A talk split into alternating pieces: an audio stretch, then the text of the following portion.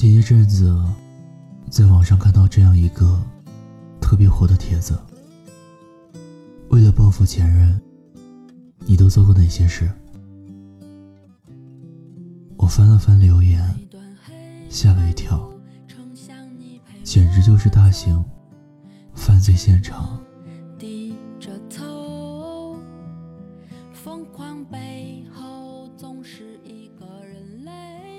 有人说，人借了个小孩子，在婚礼上人都在的时候，哭着对他说：“孩子我自己养，但永远跟你姓。”还有人说，把他给我发的那些肉麻信息做成文档，发给他现女友。还有人说，和陌生人约炮四十七次。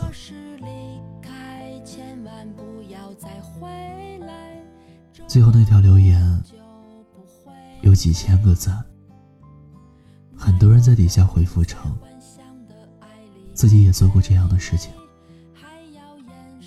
最长的一条回复是这样写的。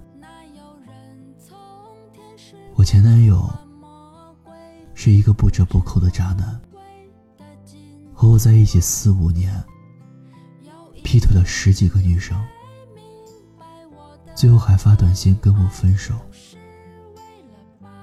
后来我辗转知道了他做的那些事儿，真的没有办法形容当时的感觉。那句话真的没说错，真心全都喂了狗。我跟他在一起的时候，就是典型的乖乖女，接个吻都能红半天脸。后来我开始和陌生人约炮，我就是觉得不甘心，他劈我也劈呗。我最高的记录，一个月约了十九次，基本没有在家睡过。这样的日子。过了有大半年吧，还是我朋友把我打醒的。他跟我说：“你神经病，你就是把自己作贱死，也伤不到那个人渣一星半点。”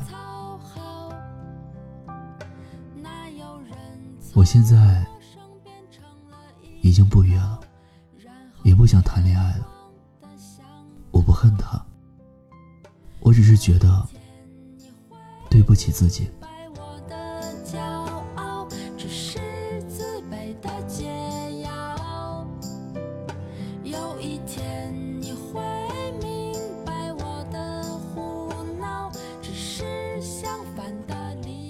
在报复前任的各种方式里，我想最傻的一招，大概就是伤害自己了。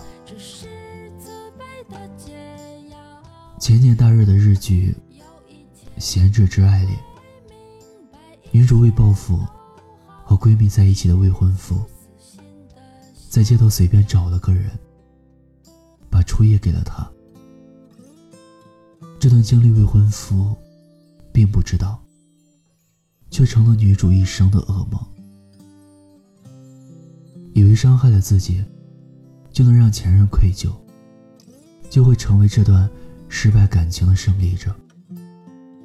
可当一个人不爱你了，你顶多就是一个普通朋友，甚至只是一个熟悉的陌生人。无论你伤得多重，他的心也不会痛。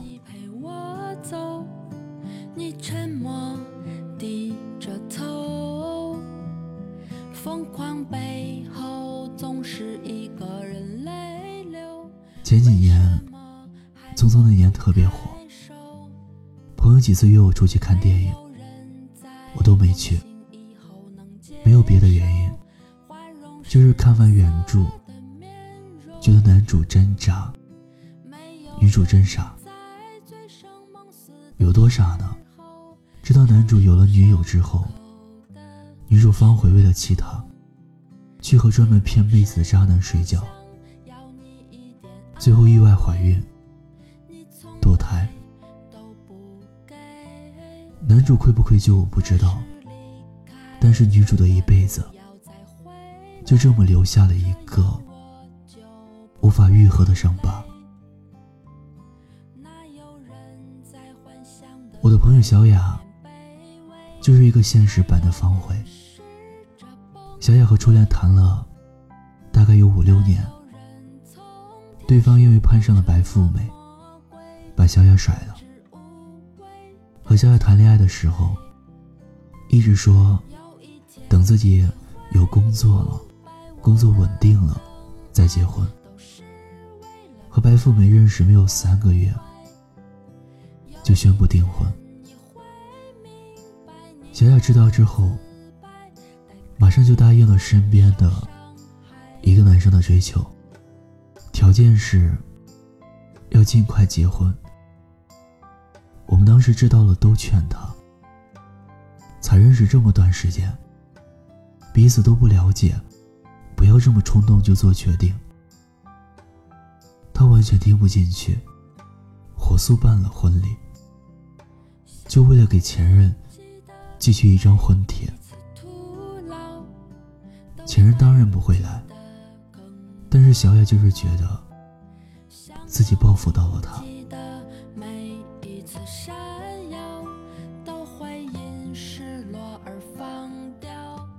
婚后她就后悔了，丈夫的性格慢慢暴露，自私又不通人性，更过分的是。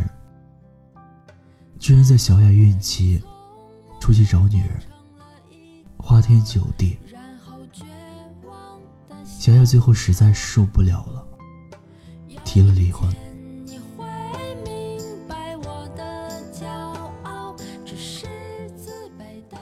上次我回家和他见了一面，那时他离婚，官司缠身，父亲不肯放弃女儿的抚养权。他仿佛瞬间苍老了十岁，就为了享受那么一点报复的快感，他就那么轻易的把自己下半生的幸福交给了一个不怎么了解的人，傻吗？真的很傻，以为自己赢了比赛，其实只是伤敌三百。自损八千。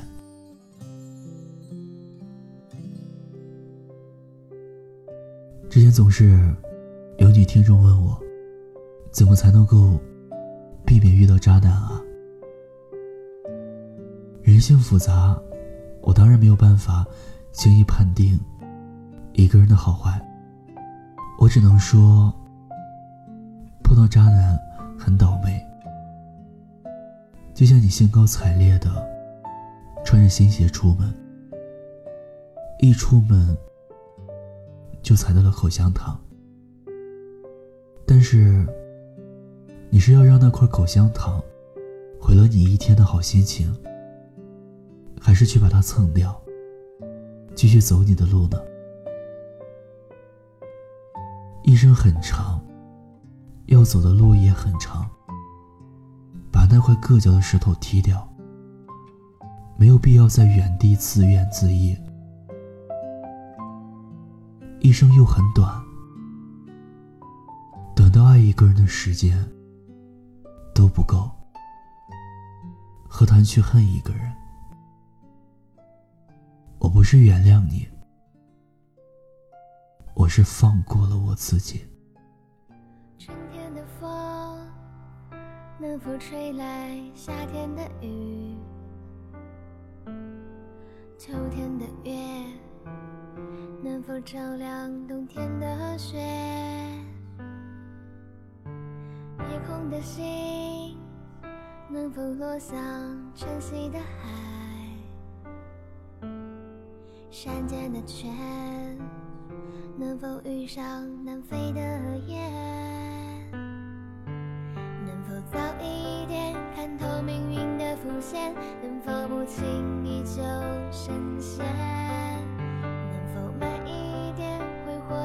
的时间，能否许我一个永远？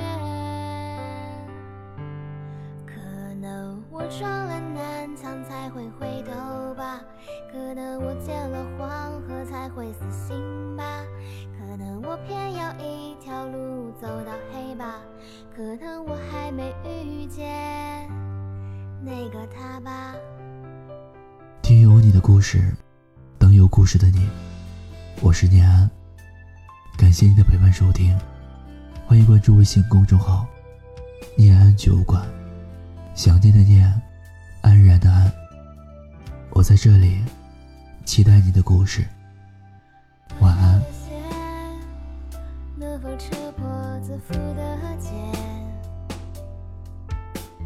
熄灭的火，能否烧光残留的念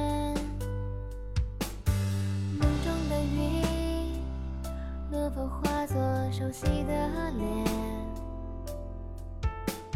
前世的劫，能否换来今生的缘？能否早一点相信年少的誓言？能否不轻易说再见？能否慢一点感受岁月的缱绻？能否使我一次成全可能我撞了南墙才会回头吧。可能我见了黄河才会死心吧。可能我偏要一条路走到黑吧。可能我还没遇见那个他吧。可能我撞了南墙才会回头